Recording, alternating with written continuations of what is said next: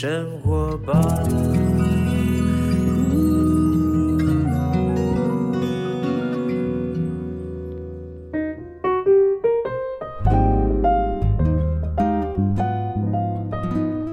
欢迎来到幸福生活吧！我是空中的八天的小马倪子君。哎呀，我们觉得这个笑声啊，还是天天要有啦。因为为什么呢？最近这个一样，我们疫情还是挥之不去啊。每一天要看到这个上升的人数啦，然后呢，接下来日子要怎么过啦，大家都有很多的忧虑啊。但是我真的认为呢，喜乐的心乃是良药，忧伤的灵使骨枯干啊。不管怎么样，我们都要面对生活，我们还是要打起精神来。那如果你确诊了，我觉得很多人呢确诊也就熬过了哈。当然，我是希望大家都平安。但我觉得现在呢，真的很多的数据可以告诉我们，确诊也不要太过担心。如果你已经打疫苗的话，确诊呢也不要过分担心了。确诊就是熬过去就好了。但是呢，接下来日子里面疫情它不会不见。我觉得全世界的疫情不会不见的。唯有一个重大的方法呢，我们必须呢常常告诉我们自己如何把我们的免疫力提升。我认为是未来防疫当中最重要的一个关键。今天呢，在我们节目当中，我们特别的邀请到马街医院的急诊医师翁子华医师呢，为我们来做一些分享啊。我特别拟定了一个主题啊，叫做防疫生活新对策，提升免疫力的最关键啊。啊，翁医师现在已经在线上了，翁医师你好。哎，你好，王医师，我刚刚在讲啊，这个哈，因为疫情它不会散啊，现在从什么呃，COVID-19 啦，然后呢，Delta 啦，Omicron 啦，然后现在的纽约好像 Omicron 又开始变种哈，所以未来呢，我们人类啊，肯定是要跟疫情不要说共存，我们就是要跟它相处哈。疫苗可能我觉得也不间断哈，第三季可能我未来就有第四季哈，什么要一直打来打去的。你觉得我们今天这个主题是不是要请医师来分享一下？因为真正的这个哈。免疫力的提升，我认为才是防疫的最重要的关键。你怎么认为？应该这样说了，应该说在这个过程之中，像是 Omicron 啊，从一开始的 Delta，或者我们从一开始的这阿尔法、贝塔这样的一路上下，对对对。其实重点是说，我们在这一段过程中，我们到底做哪一些应应呢？那以及未来说，我们要怎么样去面对这些的疫情的一个部分？因为我相信，其实这个像 Omicron，或者是我们说这个新冠肺炎 COVID-19，哦，它这样的一个发生，在未来。哦，可能还是会发生。哦，举例来说，像十年前、二十年前，我们曾经有过 SARS，哦，大家小时候印象。哦，那再往后，哦，我们有 MERS。哦，只是说 MERS 好像没有在台湾流行。那以及到现在的这个就是新冠肺炎的这个病毒啊，哈，COVID。呃，那我我是觉得疫情呢就是大爆发嘛。那现在呢，我们确实台湾呢，在你想想看，两年多前从开始有这个新冠肺炎，然后医生也讲了，一路的变种、变种、变种，但我们的人数呢，始终就锁定在一个大家可以接受的人数。但是现在大家好像已经就是完全理解啊，就是没有办法哈，我们已经跟上世界的脚步，虽然我们跟的比较慢哈，全世界不知道多少国家都是每天上万、上万、上万的，哎，那个时候可能上几百哈。就已经吓死人了，人心惶惶啊！现在大家已经慢慢可以确认了，就是 OK 人数上升啊。那么这一波 Omicron 对我们的影响到底是什么啊？这个病毒可以存活很久吗？其实是这样的，就是对于新冠肺炎的病毒来说，它其实最主要是它传染力很高啊。哦，就是像是很多我们身边的这些呃朋友们，然后我们的家人、我们的亲朋好友们，哦。而且像是我们在之前的过程之中，小朋友是比较没有打疫苗的。哦，那小朋友经过在学校的群聚之后，然后就一路带回家，然后家长爸爸妈妈就被感染了。哦，这个其实是现在临床上一个很常见的一个呃中奖情境。毕竟小朋友你不能放在家就一个人就丢他一个人嘛，对不对？哦，所以其实它就会变成是说，它的传染途径现在有点像倒着，跟一般的这种流行性感冒的这个过程似乎有那么一些些的不一样。哦，那讲到说这个疫情对身体的这个影响是这样子，然后因为对这个 Omicron 来说，讲实在，它没有像 Delta virus 那么可怕。哦，Delta virus 可怕的地方是在于它感染之后重症并发几率很高。啊，那重症并发几率很高，其实很多就会需要就是大量的氧气需求，这时候可能就要住加护病房。哦，而且不只是这样，甚至是肺部会产生一些纤维化的后遗症。但是其实 Omicron 在就是目前临床上的一个感觉来说，它导致重症的几率比较没有那么高哦。但是我不能说传染力高，重症率低啊。对，但是其实像现在在加护病房里面，我也顾过几个就是 Omicron 病毒有中标的啊，但是其实它的肺部还是确实有一些变化啊。哦，但是其实如果是回到大家日常生活中比较常见的话，因为其实现在的点是说大家比较常见是轻症的，但轻症的人常常回到工作岗位上会咳嗽好一阵子。哦，还是会干咳一阵子。对，还有一些人记忆力会变比较退化，脑雾是吗？脑雾啊，真的，我跟你讲，我就听过，就是那种就脑雾啊，是真的，就是突然间反应变超慢的，平常很灵活，然后反应变超慢，然后一起不带起不，后来才知道确诊了，就是确诊过，就是脑雾啊，那个很严重吧？哎，其实是这样讲啊，应该说脑雾这件事情到底它的原因是什么？因为会影响到一个人的思维模式的因素也非常多。好，那当然有可能是因为我们感冒的过程中，身体产生一些变化，让你的专注度没有办法很高，明白？有脑雾现象，然后甚至于逻辑能力都变差了。哎，对，就是有时候会是因为就是感染所造成的这个。了解，了解，了解。那我们现在讲哈，它这个呢，可能就是你从阳性转成阴性哈，你去快筛转成阴性，但是它这个病毒量啊，可能是降低，但它要多久才会完全离开我们的身体呢？哎，其实是这样讲哦，因为在临床上，我们在去做监测的时候，我们常会采所谓的 PCR，跟一般民众在家里做采的抗原是不大一样的哦。因为抗原其实在一定的数值以下，比如二十几之后，就会从两条线变一条线。但在医院里面，我们用 PCR 的话，就可以筛到大概呃 CT 值三十几以上到四十都还就是筛得到哦，所以。Omicron 它在感染之后，常常变的是说，哎，我们现在目前政府是说，哦，就是七加七嘛，哦，那你解隔之后，你持续的来去做 PCR 都还是会看到阳性。哦，像是最近我待在交病房里面，交病房照顾的病人，他已经感染从五月，哎，就是从十四号开始，然后一路到现在，哦，那总共也过了差不多两个礼拜左右了，但问题是 CT 值还是有三十一。啊，但是如果是以医学专业来说的话，三十一、三十二、三十三、三十四、三十以上，我们会认定它的传染力比较低啦。我觉得，即便是我们用正常性的接触，就是做的防护措施、基本的口罩这些的，应该理论上就已经足够。OK，但是就是说，呃，病毒存活是在于它的数据嘛，它数据会说，但是就是要在它身体里面确诊者之后把它清零，这个。他会多久的时间呢？因为我的侄女在加拿大有染疫啊，她也是确诊 Omicron，听说她搞了前前后后搞两个多月。就是一直反反复一下阴性一下阳性一下阴性一下阳性，然后呢，他也是觉得干咳啦，然后怎么怎么搞了两个多月，然后嗜睡啊，很累呀，然后脑袋不集中，他搞了两个多月。对，确实，其实真的是会搞蛮久。以现在临床上来看，大部分一个多月反反复复阳转阴这件事情是还蛮正常。那有一些人会到两个月的时间点。那如果就是说染疫了、确诊了，我们也大概知道时间，但我们有什么方法帮助我们呢？转阴性之后，我们可以更快的恢复，例如说饮食。食啊或者运动有没有什么方法？我倒觉得是说，就是要做好就自身的保养这件事情很重要了。因为其实以 Omicron 来说的话，它可能会影响到我们的呼吸道上皮。对，哦，那呼吸道上皮它如果剥落的话，就会让你一直想要咳嗽，一直想要咳嗽。哦，那所以这时候其实去着重一些营养上的一些补充，让你的上皮黏膜细胞能够修复的比较好一些。那像是这类的情况的话，就会让你的上呼吸道的修复呃情况会比较好一些。怎么样做呢？怎么样去修复呢？吃吗？还是怎么样？其实像是吃的部分，如果是以上皮细胞来说，它大部分有一些像是 glutamate，就是那个脯氨酸这一类的这个氨基酸，它是我们这个很重要的一个修复的过程。哦，那当然也可以教大家一些日常生活上的小撇步啦。如果是一直咳嗽难止啊，但是又不是很想一直吃咳嗽药的话，有时候我们可以就是用那个保温瓶啊，稍微装一点热水，嗯，然后就是你去吸那个蒸汽。我们会一直想要干咳，原因就是因为呼吸道很干呐，而且上皮又没有保护住，所以这时候就会很刺激、很敏感。哦，那如果我们可以用这样热水瓶啊，然后稍微吸一下蒸汽，在晚上睡觉前，这样可以大幅度的减低晚上你咳嗽的这个几率。哦，了解了解。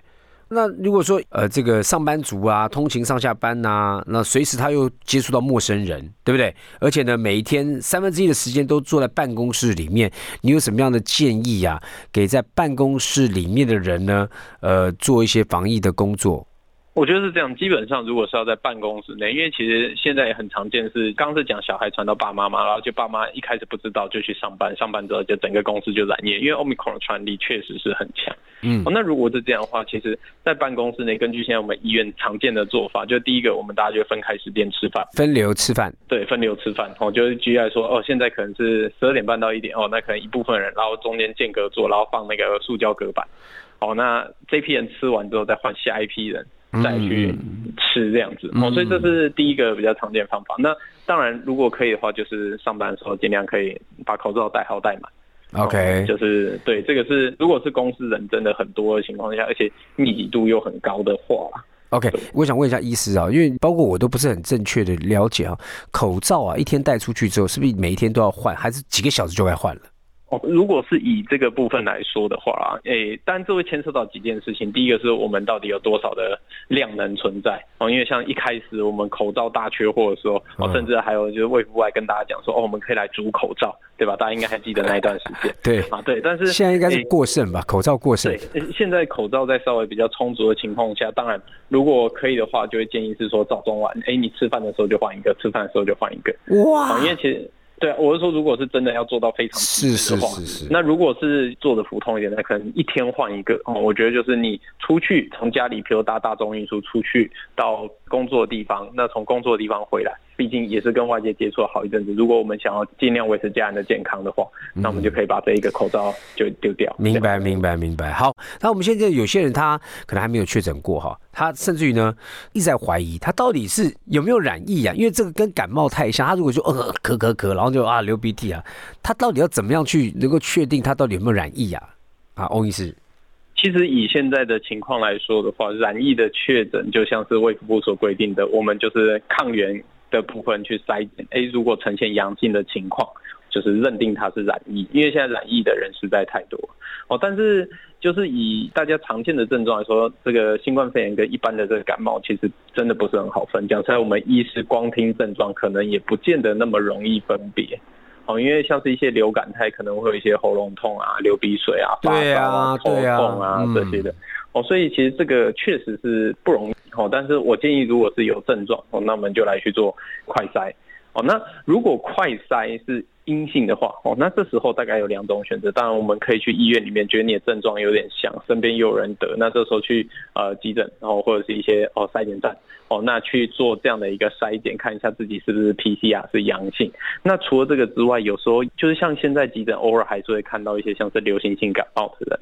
哦，就大家还记得 A 型流感嘛，B 型流感嘛。哦，虽然我们戴了口罩，这些的情况已经大幅度的下降了，哦，但是 A 型流感、B 型流感这有时候还是会塞到阳性的。那这时候我们就用的药物就会变成克流感。了解，而且很多人呢，我相信啊，因为现在人家讲黑数字，黑数字啊，就政府呢每天这个防疫指挥中心报告的数字啊，我觉得应该要乘以，我个人认为啊，绝对不是那样的数字啊，因为有太多的人他确诊，可能没有想要去影响到其他人，他可能自己就隔离，或者是说他也不通报，甚至于因为有些人会怕影响到工作哈，甚至于怕影响到公司，我觉得有太多的可能哈，甚至于有些外籍来的呃呃工作的朋友们呢，他们可能就。一时间都不会想要去通报，所以我觉得那个数据啊是绝对不靠谱的。我觉得一定是，一定是 因为大家都知道这肯定是比较多的了哈。那我这样讲，就欧医师，你怎么去劝导大家说，如果说你真的去快筛了，那他快筛的时候他就阳性嘛？可是呢，很多人觉得说啊，我就觉得我是轻症啊，我都觉得还好啊，啊，man 嘛，就是 OK 啦，他觉得比感冒还 OK 哈，然后他就不隔离。你觉得怎么用柔性劝说大家该怎么办呢？那其实我觉得这一件事情就会变成是说，当初这件事情的发生顺序，我觉得发生顺序可能会影响到整体，就是全世界怎么样看待这只病毒。我想要说的是，今天假设就是 Omicron 它是先发生，后面才突变出 Delta。那可能整个世界对这个病毒的这个处理方式应该会不一样哦。大家可能一开始看到 Omicron 说哦，这是一个新的感冒病毒哦，那大家戴好口罩，哎，在家好好休养，因为重症几率讲实在也没有比这个流感就是多到哪里去嘛。哦，所以如果是 Omicron 先发生的话，可能我们采取的政策就会变成像这样。哦，但因为现在是 Delta 发生在前面，哦，所以我想要呼吁民众说，其实有时候面对 Omicron 就是不用到。太紧张哦，不用到太紧张。虽然确实还是有一部分人重症，但是这个比较像是我们一般日常生活中就是所接触到这些感冒病毒，也都会产生类似像这样的一些。问题啦，是，但是就是说，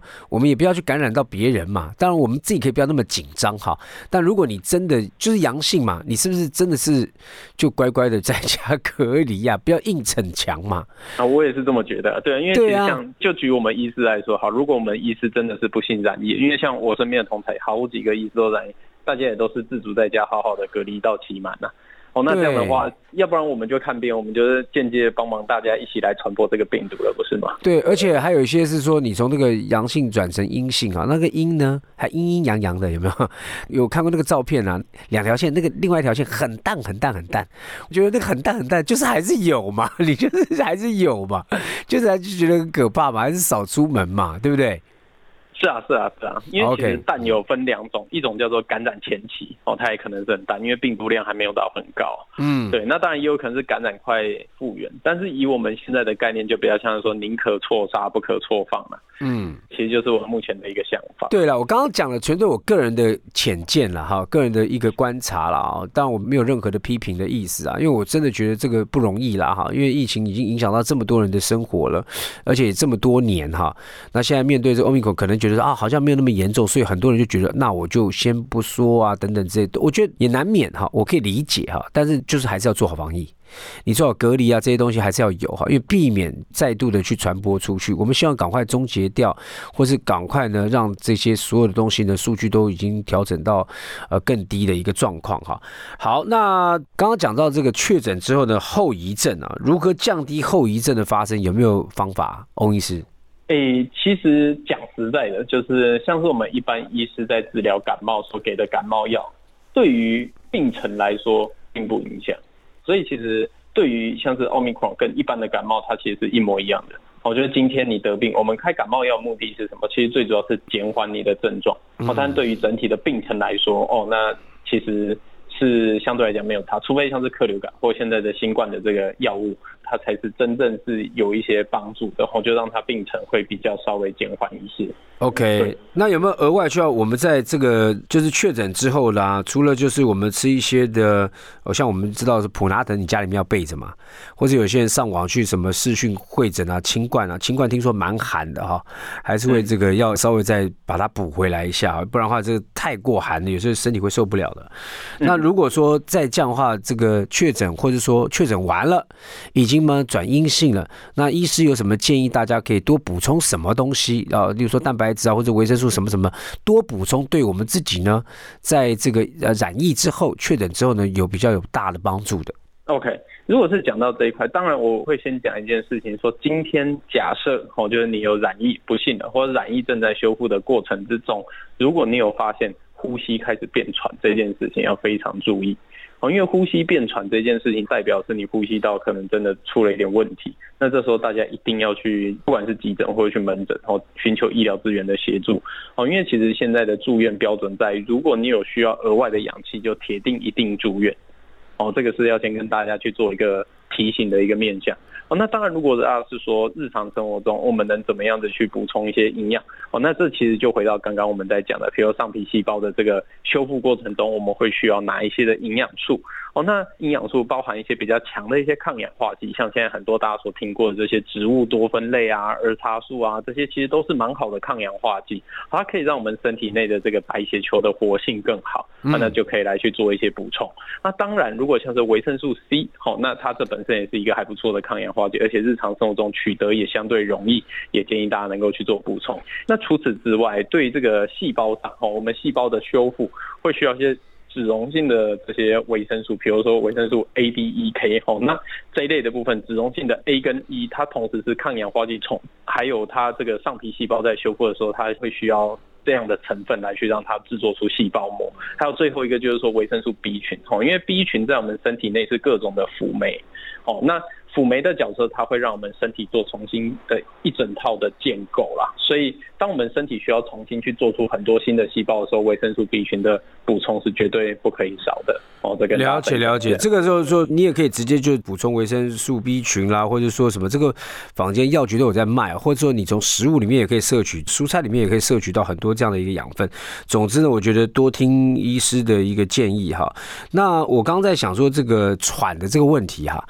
呃，我们要怎么样去自我检测啊？因为你知道，像我最近打球嘛，我也在打高尔夫球哈。打高尔夫球的时候，我就我也会注意到，我常常会跑步，我也会注意到自己的心肺功能哈。那一般民众啊，他怎么样在染疫过后确诊之后呢，去知道自己的肺部呢有没有受到跟之前的比较有没有不一样？你怎么建议他们自我检测？他有什么方法？例如说跑楼梯还是干嘛？他怎么样去让他觉得说，哎，我好像跟以前不一样，才借由去看病？不然的话，那医疗资源不是都爆炸？大家都去，呃，有一点喘。就跑去看，嗯，所以这个其实会讲到一件事情，说要跟自己比哈，我们永远跟人家比，就是人比人气死人嘛。举例来说，我要跟一个运动选手比，我跟那个 Curry 比好了，哈，那我怎么可能打篮球会赢他，对不对？你跟咖喱比可以，对对对对对啊，对，跟咖喱比可以，干嘛这样，对不对？对。但是其实现在的点是说，如果是跟自己比的话，那大家就要注意一下，自己日常生活中做什么样的事情会喘。举例来说，今天我们爬山。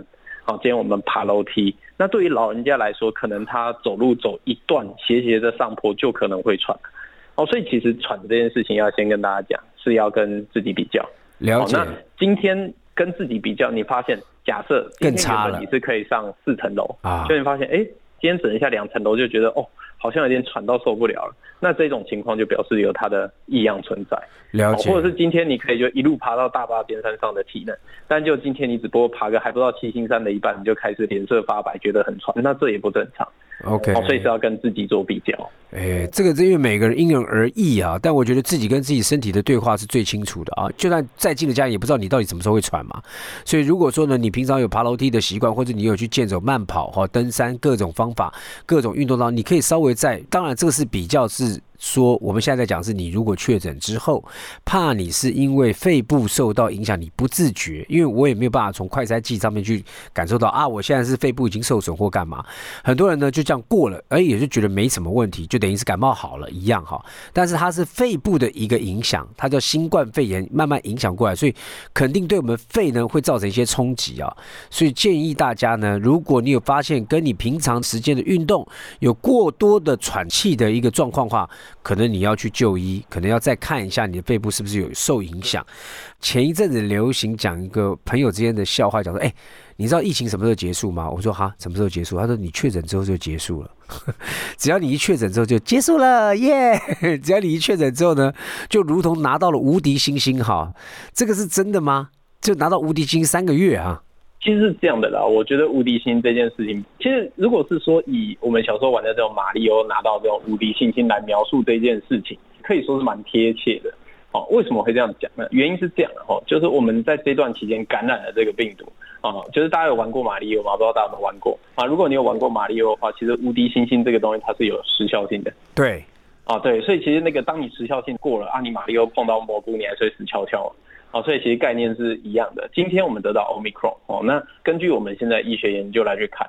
只要是新冠肺炎这个病毒株，好像看起来每半年就会有一个比较大型、容易感染的这样新的变异株出现。而且这个其实在美国他们有画过蛮多这种就是就是实证医学的图啊，其实都有这样的一个显示。所以其实得无敌星星这件事情可能是短时间内哦，那你对这个 omicron 可以算是暂时性的免疫，但是对于未来就是可能又变成叉叉 cron 或叉叉叉这样子哈的新的病毒株来说，你可能就没有办法去对它做好防疫。好，所以无敌星星大家可能是拿了，但是这也不是说一个永久的标章哈，所以就是还是要特别的去做注意这样子。啊，另外一件事情是说我们的这个就是新冠的抗体啊，不知道为什么，我觉得身体内代谢的速度很快。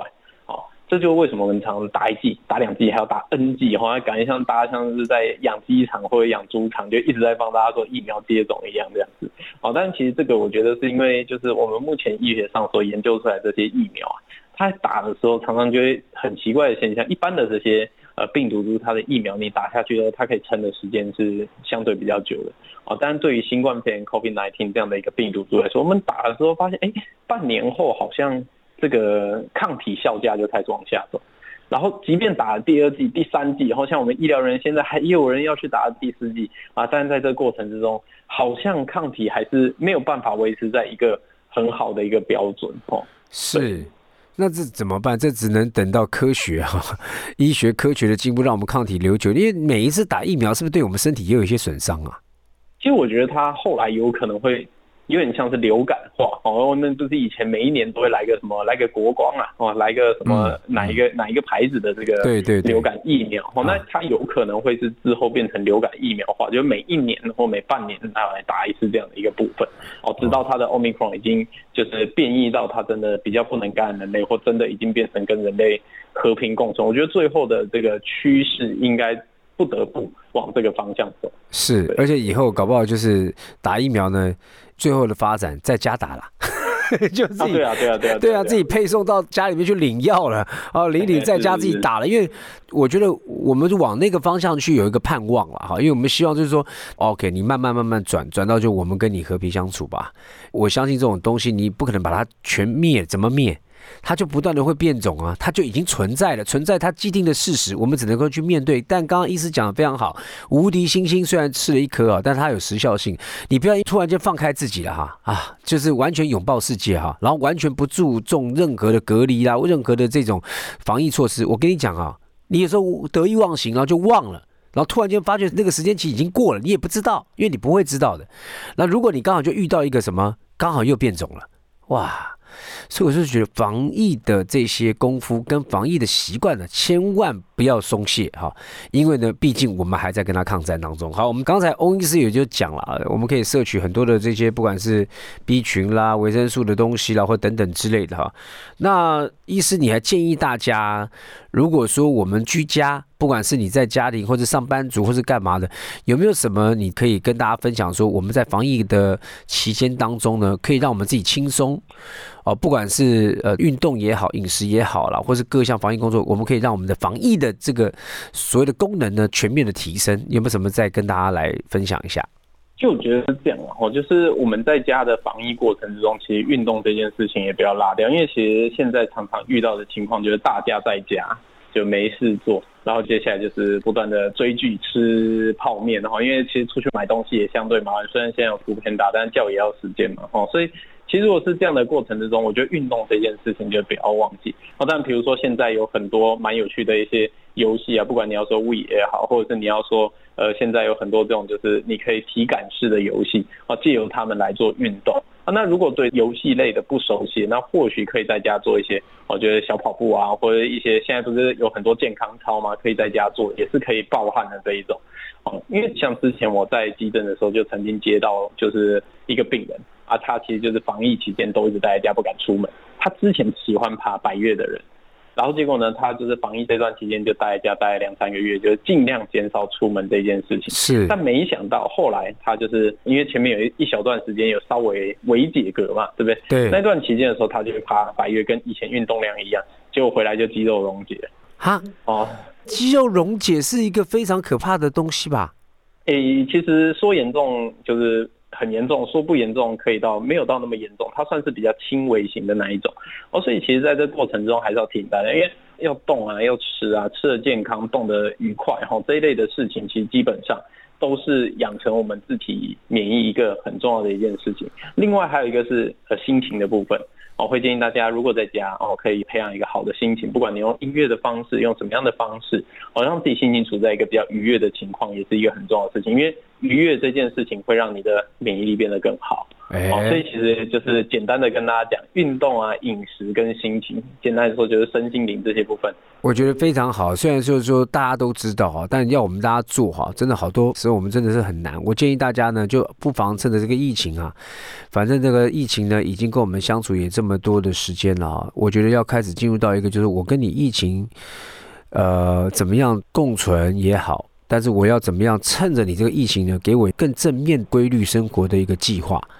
我觉得建议大家要规律生活的计划，就像刚刚医师讲的啊，那爬百越的，然后突然间哎就很久没有爬，然后一解隔离哈，马上去爬哈，你根本忘了就是你不能这样一下子哈，就算你是常常爬百越的高手啊，你突然间停一段时间你再爬，你不可以恢复到那样子，你平常的加以训练都是要有的。像我就知道说这个马拉松，哎，你不要以为说马拉松现在疫情在外面，我们就之前疫情严重的时候不能跑哈，啊什么隔离大家不能跑，我跟你讲，马拉松在家阳台也可以跑。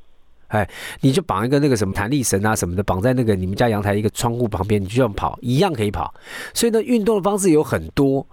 但是呢，包括说刘畊宏有没有？全世界的刘畊宏男孩、刘畊宏女孩，他们这个疫情当中啊，我的好兄弟的突然间崛起哈，因为呢，刚好这个时势也造了他的英雄啊，因为他在直播当中让所有人在家里面可以做一些运动哈，然后包括这个很多的健身教练啊，都会开始有这样的一个影片分享。我认为呢，你只要有心去做哈，至少你在家里面呢，像刚刚医生讲的，运动不能少，因为运动是免疫力提升的一个很重要关键啊，而且新陈代谢也是靠运动。你如果不动不动啊，到时候你那个病毒你要怎么代谢掉？你都不好代谢啊。那如果你有运动人呢，你相对来讲啊，那个病毒呢就比较早。可以完全从你身上就离开哈，这个都是息息相关的哈。我们再次谢谢我们马街医院的急诊室的医生翁子华医生来到我们节目现场，谢谢医生哈。